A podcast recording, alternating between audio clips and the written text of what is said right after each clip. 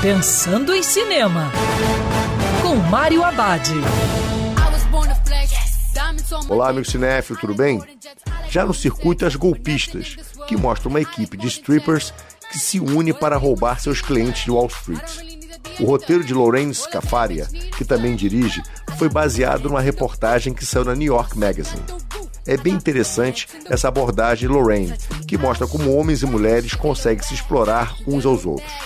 Em termos de linguagem, o filme usa a linguagem do diretor Martin Scorsese para contar a história.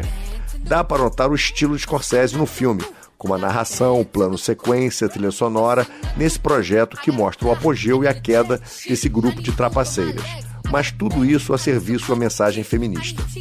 E apesar de se inspirar em Scorsese, Lorraine entrega um filme com luz própria, que mostra o dia a dia de quem frequenta e trabalha nos clubes de striptease. E lembrando, ser visto dentro do cinema.